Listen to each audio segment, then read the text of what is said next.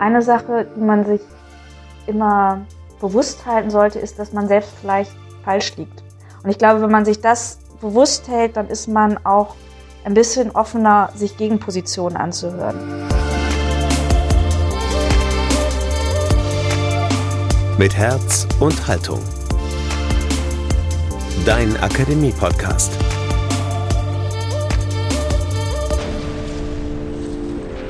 Sprache als Brückenbauerin. Ein Gespräch mit der Schriftstellerin Nora Bossong. Das hier ist der Podcast aus der Katholischen Akademie im Bistum Dresden-Meißen zu den wichtigsten Debatten unserer Zeit aus Kirche und Theologie, Politik, Kultur und Wissenschaft. Ich bin Daniel Heinze. Schön, dass ihr bei uns auf Play gedrückt habt. Hallo. Die Fähigkeit zum Dialog, so scheint es, die weicht in unserer Gesellschaft immer mehr der Polarisierung. Dabei sind wir doch gerade in unbeständigen Zeiten aufeinander angewiesen und brauchen verschiedene Erfahrungen und Perspektiven. Was braucht es für eine Versöhnung zwischen den Gegensätzen? Müssen alle Meinungen toleriert werden oder gibt es auch da scharfe Grenzen? Sowohl Literatur als auch Religion können beim Brückenbauen zwischen divergierenden Standpunkten eine wichtige Rolle spielen. Und genau darüber haben wir mit der Literatin Nora Bosson gesprochen. Nora Bosson ist Absolventin des Deutschen Literaturinstituts und sie hat Philosophie und Komparistik in Berlin, Leipzig und Rom studiert. Sie arbeitet als Schriftstellerin und wurde unter anderem schon mit dem Thomas Mann Preis und dem Peter Huchel Preis ausgezeichnet. Und sie ist Mitglied im Zentralkomitee der deutschen Katholiken mit Nora Bosson gesprochen hat Emily Siegel, die als FSJlerin bis Ende September diesen Podcast hier und die Arbeit der Katholischen Akademie begleitet hat. Das Interview, das ihr gleich hört, ist also sowas wie ihr Abschiedsgeschenk an uns und an euch. Damit endet Emilys freiwilliges soziales Jahr und auch ihre Zeit hier bei uns im Podcast-Team.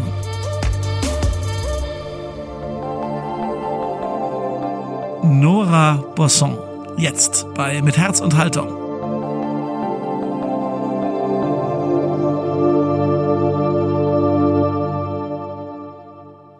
Sie haben unter anderem am Deutschen Literaturinstitut in Leipzig studiert, zahlreiche Bücher veröffentlicht, schreiben Lyrik, Prosa, Essays und Sie wurden bereits auch mit zahlreichen Preisen ausgezeichnet. Aber was verbirgt sich hinter diesen Zahlen? Also was bedeutet Ihnen die Literatur? Ich glaube, das wechselt das wechselt regelmäßig, aber es wechselt ist natürlich auch, hat sich gewandelt in der Zeit von den Anfängen bis heute. Was, was überhaupt waren die Anfänge? Also äh, das war wahrscheinlich in meiner Kindheit, aber wenn ich so die Anfänge des Veröffentlichens äh, mir anschaue, das war 2006, da ging es mir an, um andere Dinge in der Literatur, als es mir heute geht. Ich glaube, heute bin ich in einer gewisser Weise politischer, aber auf eine Weise politisch, bei der ich merke, dass es auch nicht unbedingt so unbedingt mit dem, was im Literaturbetrieb als politisch gewünscht ist, einhergeht. Also ich interessiere mich einfach auch für internationale Beziehungen, für Außenpolitik und fühle mich da manchmal ein bisschen in der Literatur aufgeschmissen, weil ich da doch eher das Gefühl habe, dass es meistens ähm, am liebsten doch nur um die kleinen deutschen Geschichten geht. Das ist jetzt etwas respektierlich ausgedrückt, aber dass ich tatsächlich seit einigen Jahren auch das Gefühl habe, ich brauche brauche einfach noch ein anderes Standbein, ich muss mich irgendwie in die Politik hin entwickeln, weil das, was mich wirklich interessiert, da gar nicht allein aufgehoben ist. Also es ist auch immer ein Ring mit der Literatur und wo auch die Grenzen der Literatur sind und wo die Literatur vielleicht gar nicht mehr das richtige Mittel ist für das, was ich machen will. Aber trotzdem komme ich immer wieder zur Literatur zurück und die Grenzen, die ich vielleicht vor 20 Jahren gesehen habe, die sehe ich heute anders. Dafür sind neue aufgetreten. Verändern sich mit diesen Grenzen dann auch die Arten der Textsorten, mit denen Sie dann am liebsten arbeiten? Ganz sicher. Also ich glaube, dass die letzten beiden Bücher, die, eine war ein Essayband, das andere war eine Art Sachbuch, Generationenporträt, dass ich da keine belletristische Form gewählt habe, lag einfach daran, dass ich die Inhalte ähm, nicht in der fiktionalen Form transportieren wollte.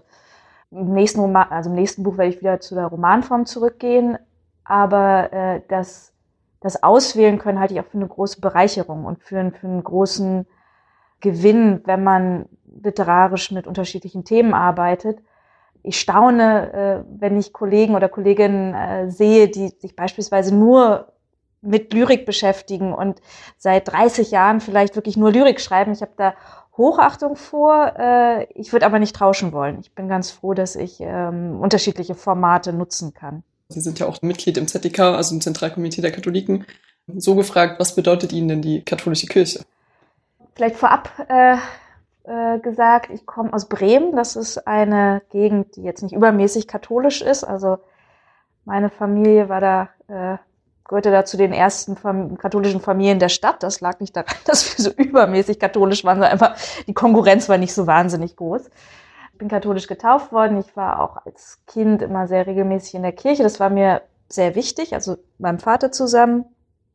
Meine Mutter ist protestantisch.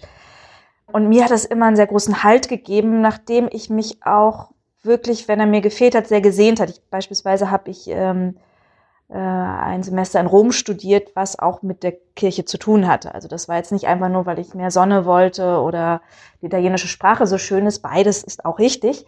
Aber äh, tatsächlich äh, wirklich diese Stadt als nun eben Mittelpunkt der, der römisch-katholischen Kirche äh, war, mir, war mir wichtig. Und was vielleicht etwas erstaunlich ist, ist, dass ich meine Erstkommunion erst vor, äh, ich glaube, einem oder zwei Jahren nachgeholt habe. Das hatte ganz einfach den Grund, dass meine Eltern sich getrennt haben, als ich so im Kommunionsalter war. Dann gingen manche Sachen äh, im privaten Leben unter, unter anderem meine Kommunion. Und mir war es später unglaublich peinlich, das zuzugeben. Das heißt, ich war dann eventuell mal bei einem Gottesdienst, aber ich habe mich nie getraut zu sagen, naja, eigentlich bin ich noch gar nicht so fertig ausgebildet bei euch. Und das hat dann einfach ein paar Jahre länger gedauert. Inwiefern würden Sie dann zwischen der Institution Kirche, also katholischer Kirche und dem christlichen Glauben an sich und das, was Ihnen äh, das Ganze gibt, äh, nochmal unterscheiden? Naja, die Kirche hat natürlich ähm, das Merkmal, dass es auch eine Institution ist. Ähm, ich würde nicht sagen, dass es nur eine Institution ist, weil sie für mich schon ein wesentlicher Bestandteil auch des Glaubens ist wäre es anders, würde ich vielleicht, wäre ich vielleicht auch protestantisch geworden. Also wenn man schon mal in Bremen aufwächst, dann liegt das eigentlich nah. Aber sie hat natürlich auch die Vorteile, aber vor allem auch Nachteile einer Institution. Und wir merken das ja äh, aktuell insbesondere aufgrund ähm, der immer mehr ähm, ins Licht der Öffentlichkeit kommenden Missbrauchsfälle, die einfach über Jahrzehnte verdeckt wurden. Da ist institutionelle Macht aufs äh, Schlimmste missbraucht worden und es wurden einfach Täter gedeckt. Tätern wurden ihre Täterschaft leicht gemacht in dieser Institution. Das ähm, ist, glaube ich, schon eine wichtige Schuld, die äh, die Institution da auf sich geladen hat. Und die Beharrungskräfte sind einfach auch erstaunlich. Also wie lange es dauert, dass da wirklich zugestanden wird und dass da wirklich auch die Aufarbeitung vorangetrieben wird und man den Ruf der Institution meint zu schützen, wenn man doch wieder den Mantel des Schweigens darüber hüllt oder wenn man es kleinredet oder wenn man es bagatellisiert. Und es ist für mich eine Logik, die überhaupt nicht aufgeht, weil dadurch erschwert sich ja eigentlich nur das, was ohnehin schon schiefgelaufen ist und was, was einfach, ja, einige Menschen und zwar nicht wenige, äh, sehr schlimm ähm, mitgenommen hat und, und, und versehrt hat einfach auch. Äh, das ist vielleicht das aktuell auffälligste Beispiel von, von Dysfunktionalität in der Institution Kirche. Aber natürlich gibt es da ähm, viele andere Beispiele. Und historisch ist es ja auch nicht ganz so neu, dass da nicht nur äh, Wohltaten von der Kirche ähm, den Menschen äh, zuteil geworden ist, sind. Und ähm, ja, also man muss sich ähm, schon mit einem zu großen Teilen unschönen Erbe auseinandersetzen, wenn man Teil dieser Kirche ist und wenn man auch bekennend Teil dieser Kirche ist. Ja, und Sie haben sich ja offensichtlich trotzdem für die Kommunion entschieden. Ähm, inwiefern beeinflusst Ihre Religiosität denn Ihre Texte, also insbesondere die, die eben also nicht direkt die Religion oder die Institution Kirche ansprechen? Das ist, ich finde, das ist, das ist schwer so auf einen Punkt zu bringen. Was auf jeden Fall in vielen Texten ähm, vorkommt, sind, sind biblische Bezüge oder einfach, ja, man könnte es fast so, so Anklänge, äh, die aber äh, genauso gut auch überlesen werden können. Also ich, ich ähm, glaube, man würde jetzt äh, als unbedachter Leser oder Leserin nicht unmittelbar auf die Idee kommen, das muss eine katholische Autorin sein und bestimmte Figuren, also in, dem Roman Schutzzone arbeite ich beispielsweise mit der Judas-Figur, auch wie sie historisch oder kulturgeschichtlich immer wieder anders und theologisch natürlich auch immer wieder anders gedeutet wurde, das kann man auch ohne Glauben machen. Das kann man einfach als ähm, kulturgeschichtlich interessierte Person so schreiben. Ich glaube, was mir wichtig ist am Glauben, gerade weil mir dieses Gefühl auch immer wieder verloren geht, ist äh, ein, ein, eine, eine Demut. Und das sage ich, weil mir diese Demut jetzt auch nicht mit in die Wege gelegt wurde. Und ich glaube, dass es etwas ist, was ähm, wir in der Gesellschaft leicht verlernen, weil das keine auf Demut ausgelegte Gesellschaft ist, die uns umgibt. Und dass das aber eine große Hilfe ist eigentlich, wenn man äh, künstlerisch etwas schafft, arbeitet. Äh, und wie gesagt, also ich bin da jetzt nicht, glaube ich nicht, dass ich da schon Vorbildfunktion habe, aber äh, das ist das, weswegen ich äh, dann immer mal wieder in die Messe gehe, um mich daran dann doch deutlich zu erinnern. Worte und Sprache haben ja letztlich auch immer einen gewissen reduzierenden Charakter. Also würden Sie der Aussage an sich schon überhaupt zustimmen? Und braucht es im Glauben vielleicht dann auch manchmal weniger Worte, weniger der starren Wege, die von der Institution Kirche vorgegeben werden, um dass man als Menschen wieder zu mehr Glauben finden kann? Ich glaube, das bedingt sich nicht unbedingt. Also was ich sozusagen an der eher Tradition sehr, sehr schätze, ist äh, äh die Verlässlichkeit der Liturgie also da würden mir jetzt auch Leute widersprechen, ja, aber seit dem Zweiten Vatikanischen Konzil ist ja alles ganz anders. Aber äh, es gibt ja doch, also das ist etwas, was mir persönlich eine große Geborgenheit gibt und Halt, weil es auch über, über das Individuelle und über das Einzelne hinausgeht, sondern sich über Jahrhunderte geschaffen hat und Formen gefunden hat, wie man Gemeinschaft lebt und wie man aber auch Gottesdienst zelebriert. Und äh, Guardini hat das mal äh, bezeichnet als ein Spiel, na, ich kriege es nicht mehr ganz wortwörtlich zusammen, aber ein Spiel der Engel und der Kinder oder so ähnlich. Also er bringt jedenfalls das äh, wirklich kommt ganz zweckfreie Spielen der Kinder mit dem Spielen der Engel zusammen und beschreibt so eigentlich die Liturgie, die keinem Zweck folgt, aber voll tiefen Sinns ist. Und das finde ich eine sehr, sehr schöne Beschreibung. Und das ist zum Beispiel etwas, was ich, was natürlich, wenn man so will, erstarrt ist, äh, aber vielleicht auch eher sich ähm, über die Jahrhunderte erhalten hat. Und äh, das, was man in der Umständlichkeit sieht, nochmal auf, den, äh, auf die Missbrauchsfälle zu kommen, ich weiß nicht, ob das etwas mit dem Glauben zu tun hat oder ob das nicht eher was damit zu tun hat, dass man sich äh, bestimmter Schuld äh, entziehen möchte oder dass man sie nicht in vollem Umfang äh, einsehen möchte. Also da ist es auch, ich glaube, dass kann man immer mal wieder beobachten, dass bestimmtes Vokabular aus dem Glauben da ein bisschen zweckentfremdet wird, um sich aus ja, einer vollen Schuldzuweisung herauszureden. Und das hat aber eigentlich, also aus meiner Sicht, nicht wirklich etwas mit dem Glauben zu tun, sondern es ist eher ein, eine Schutzbehauptung oder ein, ein, ein ausweichendes Reden. Was ich glaube, den unmittelbaren Glauben angeht, ist es für mich immer ein Zusammenspiel von etwas sehr Individuellem, sehr Privaten und Persönlichen und etwas, was die Form aber auch im Außen sucht und im besten Fall findet. Das kann die Liturgie sein, es können aber auch Texte sein und es muss auf jeden Fall den Moment, also ein kontemplatives Moment haben. Also in einer Zeit, in der ich wirklich nichts Kontemplatives mehr in mir halten kann, äh, verliere ich auch ein wenig ähm, die Durchlässigkeit zum Glauben. Kann Literatur dann an der Stelle vielleicht auch eine ähnliche Stütze für Menschen sein, wie es Religion sein kann? Ich glaube bis zu einem gewissen Grad, aber nur bis zu einem gewissen Grad. Womit ich nicht sagen will, dass ich Leute missionieren will, das liegt mir fern, das ist auch nicht so mein Ding.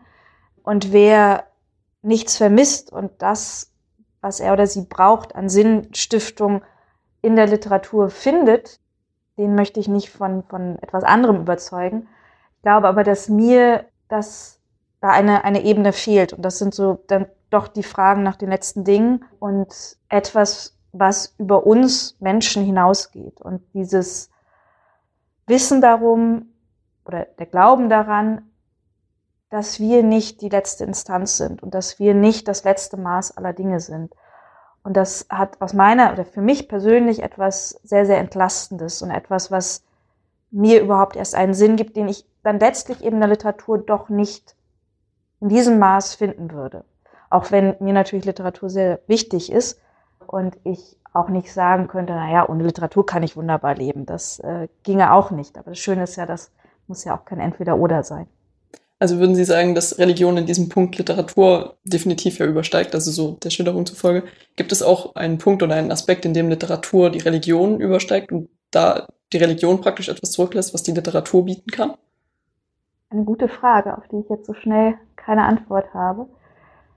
Literatur kann natürlich, ähm, Literatur ist in gewisser Weise unabhängiger, weil sie auch das Nihilistische haben kann, weil sie auch die ähm, die Fähigkeiten des menschlichen Denkens in eine destruktive Richtung ausleuchten kann, was die, was die Religion eher ablehnt. Also ich rede jetzt nicht von radikalisierter Religion, weil ich das nicht mehr wirklich für Religion halte, sondern für Instrumentalisierung von Religion äh, zugunsten politischer oder eben radikal zerstörerischer Zwecke. Aber ich habe jetzt gerade im Bücherregal äh, die Pest von Camus, äh, sehe ich da geschaut.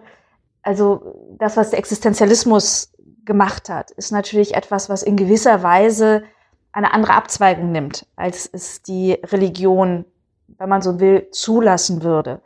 Also äh, der äh, auch die Trauer um den Verlust von Gott, die Trauer um den Verlust äh, letzter Gewissheiten und äh, dieses Hals, den ich, den ich vorher auch ein bisschen versucht habe zu beschreiben und damit den Menschen in seiner ganzen Nacktheit und Geworfenheit zeigt.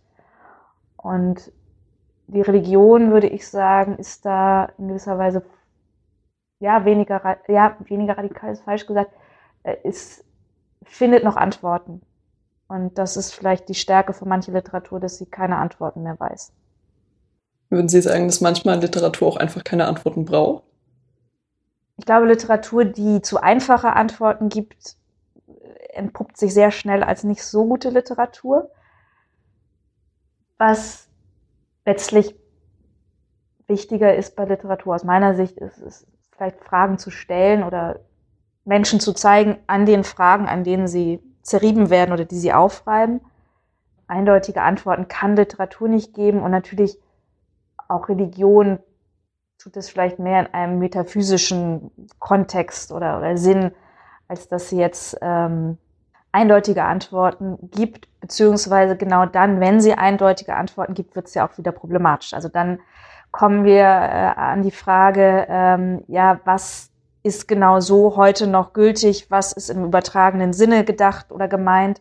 Ich erinnere mich an meinen Gastaufenthalt in den USA, das war so ein Highschool-Trimester äh, und ich war bei einer, ich glaube, baptistischen Familie. Jedenfalls haben sie Religion sehr anders gelebt als ich und mir wurde ziemlich schnell erklärt, dass das mit den sieben Tagen wirklich sieben Tage waren. Also nicht in irgendeinem übertragenen Sinne, sondern in sieben Tagen wurde die Welt erschaffen und diese wirklich absolute Wortwörtlichkeit der Lesart hat mich ähm, vorsichtig gesagt etwas überrascht. Und da kommt natürlich auch wieder die Institution rein und das, was kirchenpolitisch daraus gemacht wird. Also was möchte ich umsetzen, Familienpolitik, äh, deutsche katholische Familienpolitik.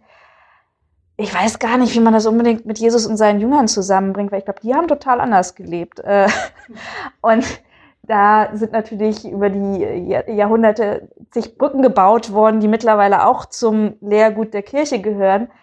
Aber ähm, ich glaube, da kommt das Moment des, ähm, der menschlichen Auslegung mit rein und auch einfach der politischen Macht. Äh, da haben Sie jetzt perfekt schon die Brücke zur Kirchenpolitik praktisch geschlagen. Meine nächste Frage streift das Ganze ein bisschen. Bei der letzten Synodalversammlung, die ja jetzt noch nicht allzu lange äh, zurückliegt, hörte man nach dem gescheiterten Grundtext auf die Aussage, dass nun auch der innere Kreis, der sich bisher immer noch für den Erhalt und die Reform gewissermaßen vielleicht auch die Rettung der Kirche eingesetzt hat, nun anfangen wird auszutreten.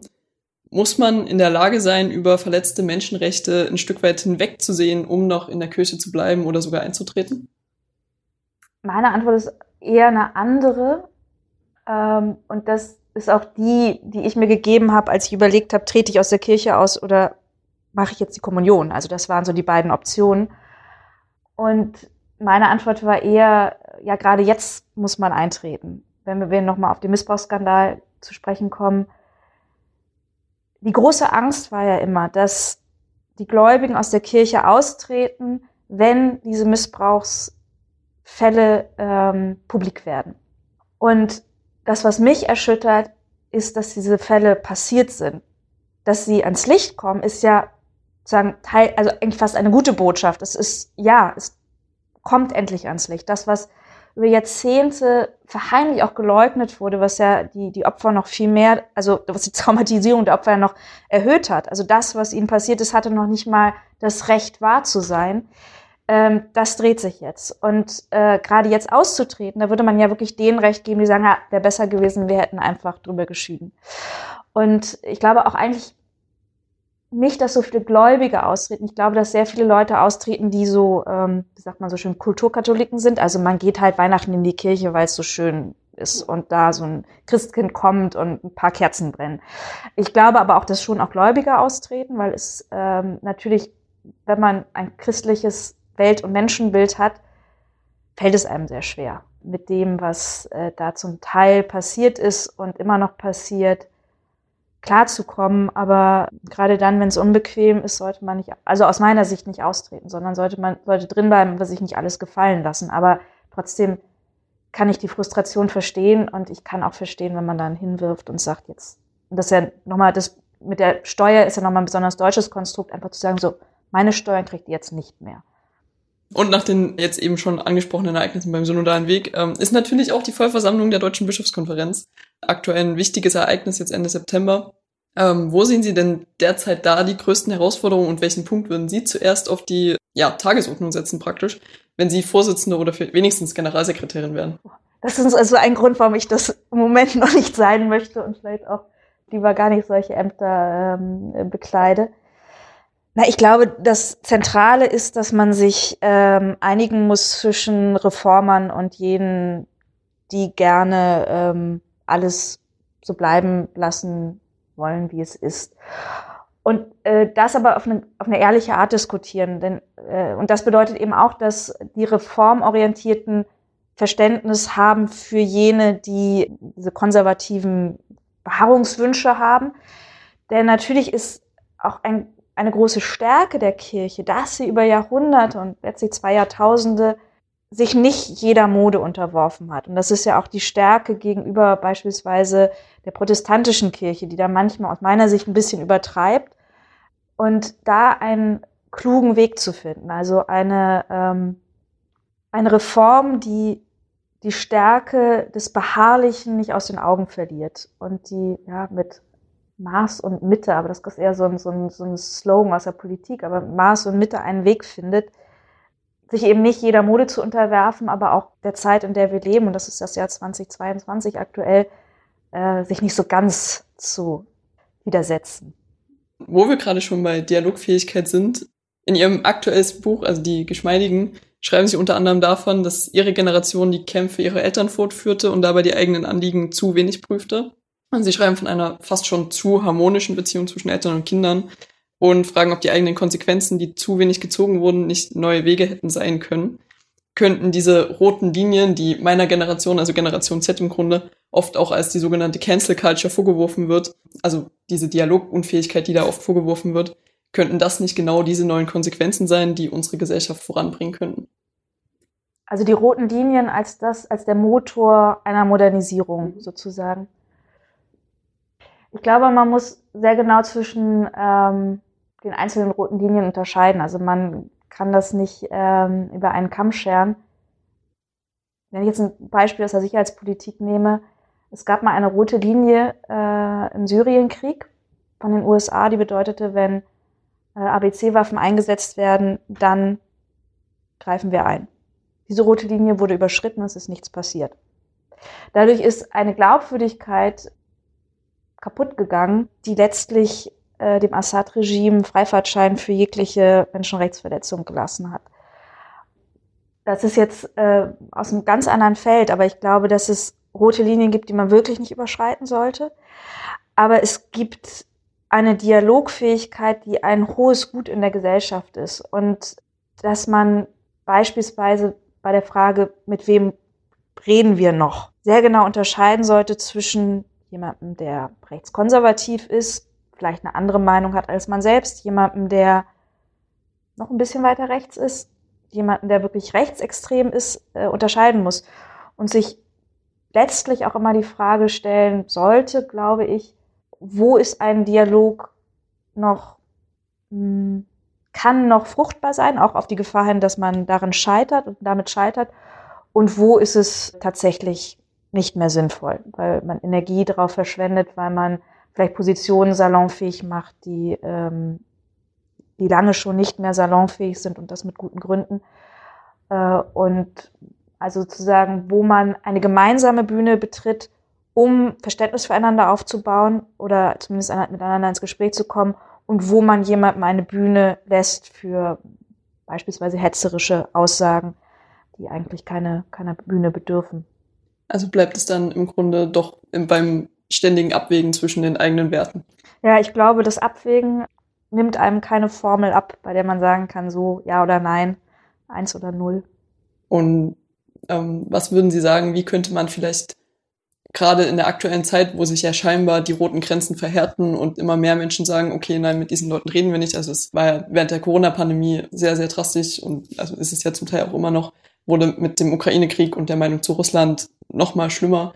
Würden Sie sagen, es, es gibt einen Weg, eine Möglichkeit, da wieder mehr Dialogfähigkeit in die Gesellschaft zu bringen, irgendwo zu sensibilisieren, dass man vielleicht doch nicht immer die, die komplett klare Kante schon so früh setzen muss, sondern dass es einen, einen Dialog geben könnte, wo aktuell noch keiner ist. Also ich glaube, eine Sache, die man sich immer bewusst halten sollte, ist, dass man selbst vielleicht falsch liegt.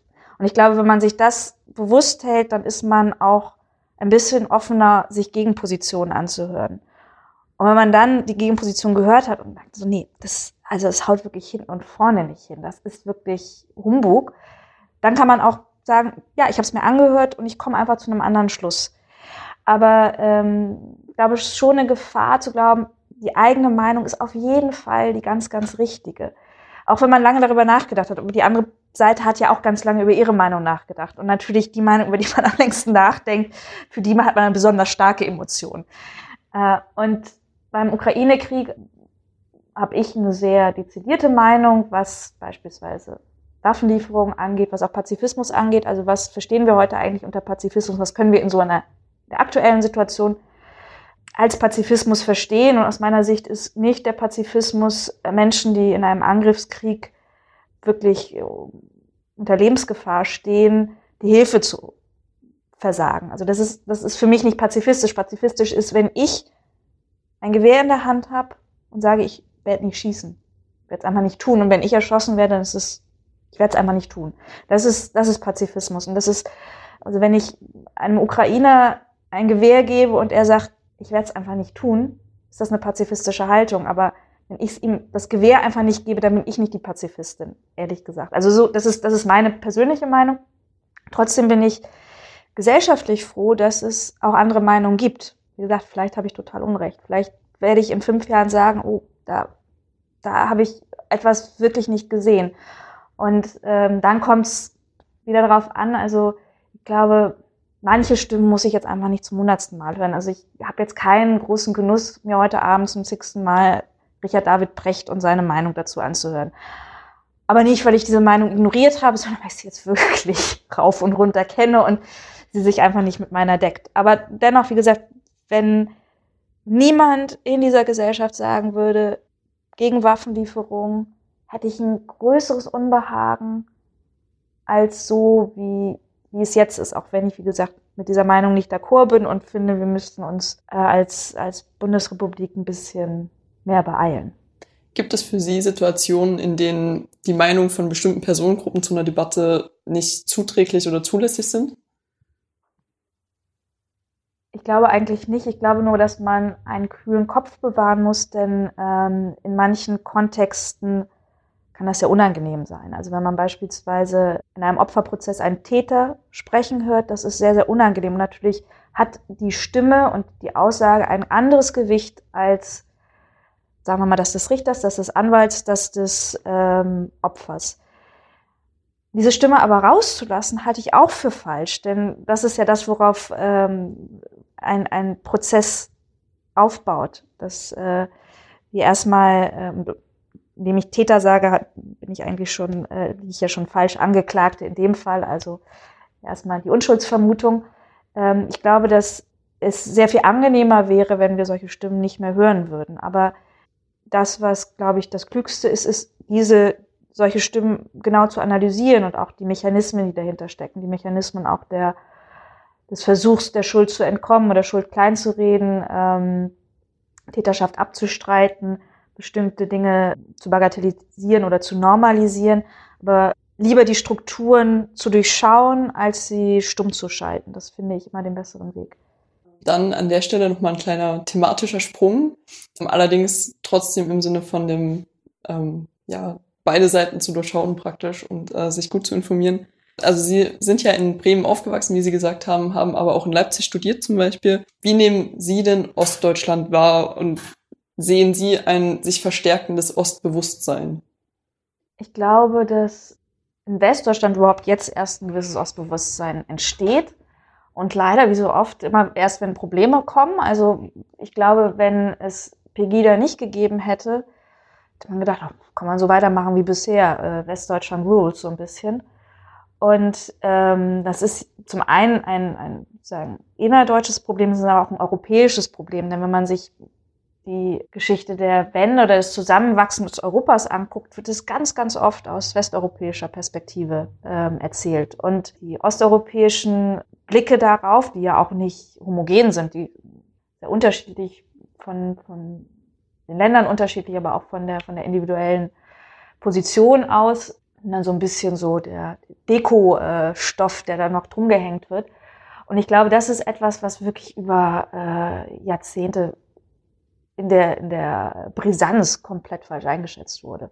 Und vielleicht auch, also äh, wird mich immer auf diese, auf die 16 Jahre Merkel ähm, gerade so oft herangezogen. Aber in dem Fall war es sozusagen dadurch, dass sie eine ostdeutsche Frau war, hatten, glaube ich, einfach viele auch das Gefühl, na also wenn eine ostdeutsche Frau äh, Kanzlerin ist, da haben wir wohl kein Problem damit, dass wir ostdeutsche Perspektiven oder weibliche Perspektiven übersehen. Äh, und das, da hat man sich vielleicht auch ein bisschen zu leicht gemacht. Ich glaube schon, dass sich was gewandelt hat von der Generation meiner Eltern aus zu meiner Generation. Also ich, äh, als ich studiert habe, eben in Leipzig, glaube, wir waren wahrscheinlich halbe halbe ost-westdeutsch sozialisiert und sind da sehr zusammengewachsen. Das ist etwas, was meine Eltern so noch nicht kennen. Also die, die in Ostdeutschland waren, waren überzeugte Sozialisten. Die sind dann mal zum Auslandssemester nach Berlin gegangen, äh, also nach Ostberlin. Und alle anderen, ja, hatten vielleicht Verwandte da. Aber die, die, die Sichtbarkeit ostdeutscher Perspektiven sieht man ja auch in der Medienlandschaft, dass es eigentlich nicht vorhanden ist. Also ähm, da gibt es die Leipziger Volkszeitung, aber sie hat jetzt nicht so eine Reichweite wie die Süddeutsche Zeitung und die großen Medienhäuser nach wie vor alle in ähm, Westdeutschland oder Berlin, was irgendwie so ohnehin über allem schwebt. Und so nach und nach beginnt es ja, dass es dann mal eine Beilage für Ostdeutschland gibt. Aber dass es das so 30 Jahre, über 30 Jahre nach dem Mauerfall überhaupt bedarf, ist es eigentlich auch schon peinlich.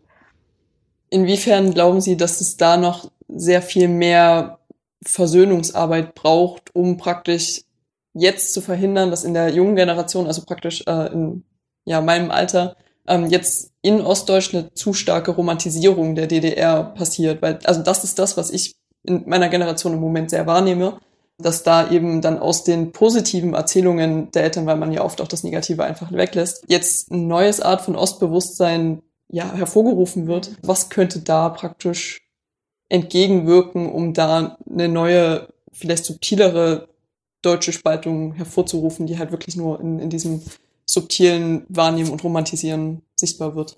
Also ich glaube, zum einen ist es, greift man zu ähm, Romantisierungen der Vergangenheit, wenn man sich in der Gegenwart nicht so ganz aufgehoben fühlt. Ich glaube nicht, dass es die Gegenwart gibt, immer wenn man sich hundertprozentig aufgehoben fühlt. Das ist leider ähm, so ein bisschen die Beschaffenheit der Welt, dass wir das nie ganz haben werden. Aber es hat natürlich was mit Sichtbarkeit zu tun und wenn äh, immer noch das Vorherrschen, die, die westdeutsche Erinnerungskultur ist, dann finde ich es nachvollziehbar, dass man mit einer ostdeutschen Sozialisation oder mit einer ostdeutschen Familiengeschichte sich übergangen und übersehen fühlt und sich dann umso mehr auf diese Vergangenheit bezieht als sozusagen identitätsstiftendes Element. Da, glaube ich, muss es, es ist auch nicht nur eine, eine Diskursfrage, sondern es ist, glaube ich, schon eine Frage von Teilhabe, auch von, von Macht und von Wohlstand und von ähm, Ressourcen. Und da wird man nicht allein mit einer Feuilleton-Debatte das ganze Problem lösen, sondern eigentlich mit Beschleunigung eines Strukturwandels, ähm, mit auch einer differenzierten Betrachtung äh, dessen, was in der DDR schiefgegangen ist. Und äh, ich erinnere mich, dass eine Kollegin von mir, die so mein ein bisschen älter ist als ich, aber nicht viel, Sabine Rennefand, die ähm, in Ostdeutschland sozialisiert ist, aus Eisenhüttenstadt kommt, äh, schrieb mal einen Artikel über die ähm, ostdeutsche Mutter, die sich, ich gebe jetzt sozusagen ihr, ihr, ihren Bericht wieder, die eigentlich sehr viel eigenständiger war, die sich nicht so in dieses Vater, Mutter, Kind und äh, sozusagen die, die Kleinfamilie zurückgezogen hat, sondern die hatte halt ein Kind und im Zweifelsfall auch einen Mann, aber wenn nicht, dann halt auch nicht. Und es gab eine Krippe und äh, natürlich konnte sie arbeiten und äh, dieses sozusagen Helikopternde in, in der bürgerlichen Schicht der Gegenwart da einfach gar nicht so ähm, vorgesehen war.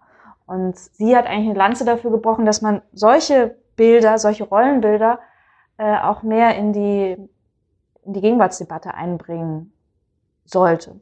Und das finde ich äh, nicht so, also nicht schlecht, weil das, das also verharmlost ja nicht das DDR-Regime, es verharmlost ja nicht, was die Stasi war, es verharmlost ja nicht, was, was, was es an diktatorischem in diesem äh, Staat steckte.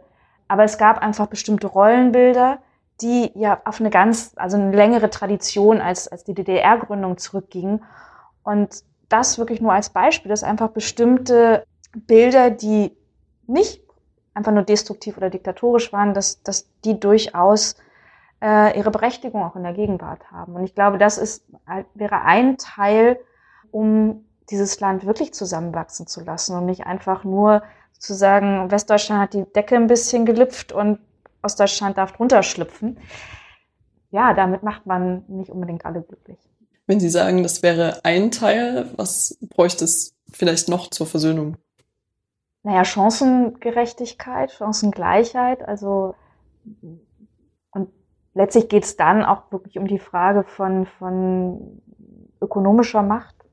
Wahrscheinlich wird man es hundertprozentig nicht, nicht beheben können. Also da sind, stecken auch Klassenfragen drin, äh, es stecken Fragen der, der Erbschaft mit drin. Also wenn sozusagen die westdeutsche äh, Generation der gehobenen Mittelschicht sich eigentlich zurücklehnen kann, weil sie wissen, sie werden eh das Haus ihrer Eltern erben und das ist ziemlich viel wert.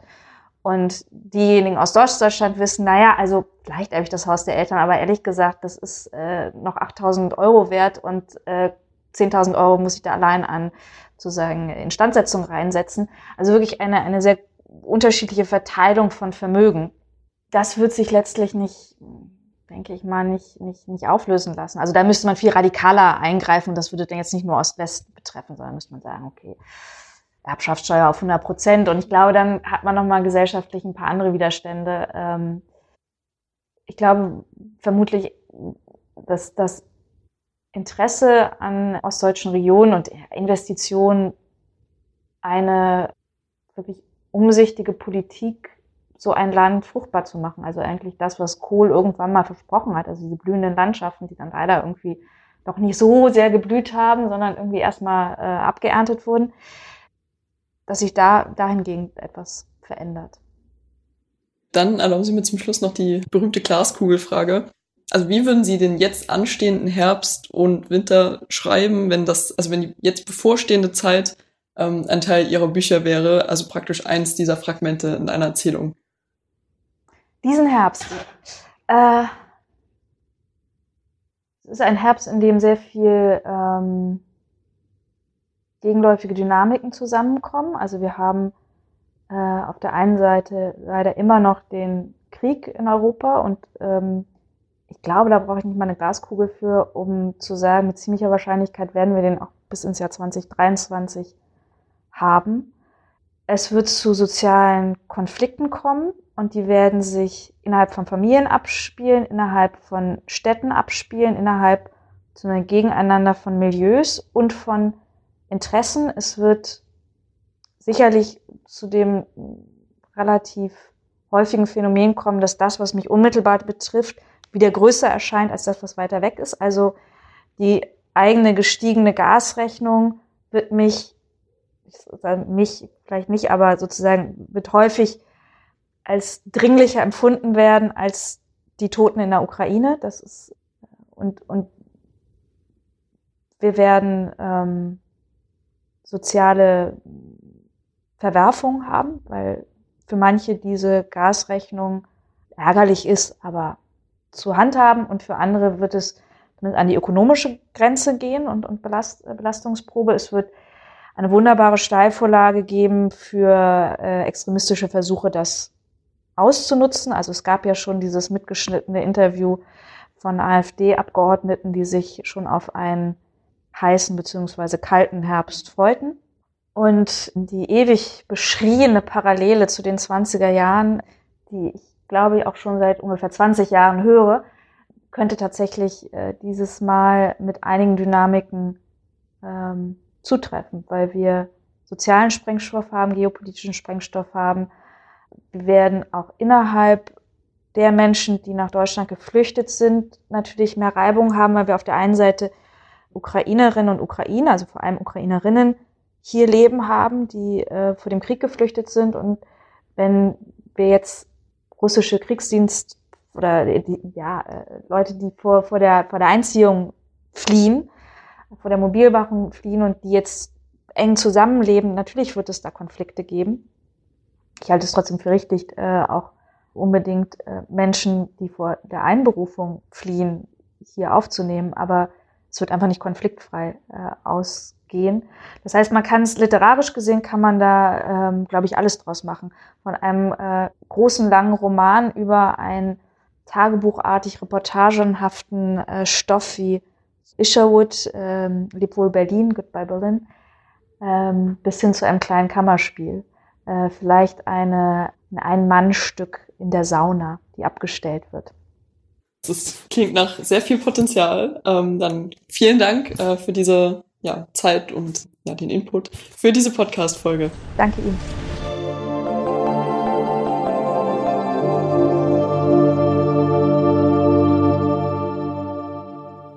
Soweit das Gespräch von Emily Siegel mit der Schriftstellerin Nora Bossong mischt euch ein. Sagt uns, was ihr über das denkt, was ihr da gerade gehört habt. Wir freuen uns über eure Reaktionen per Instagram, Facebook oder über die Website der Akademie lebendig-akademisch.de. Und wenn euch dieser Podcast hier gefällt, dann freut uns das. Dann unterstützt uns bitte. Abonniert uns, empfehlt uns an Freunde weiter und gebt uns gerne fünf Sterne bei Apple Podcasts oder Spotify. An dieser Folge mitgearbeitet haben Thomas Arnold, Falk Hamann, ich, also Daniel Heinze und vor allem natürlich Emily Siegel. Liebe Emily, danke für alles und mach's gut. Und natürlich euch da unter den Kopfhörern. Vielen Dank fürs Zuhören. Tschüss und bis zum nächsten Mal.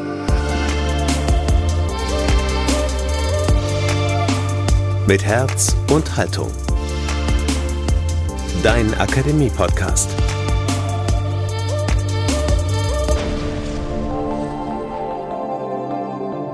Ein Angebot der Katholischen Akademie im Bistum Dresden-Meißen.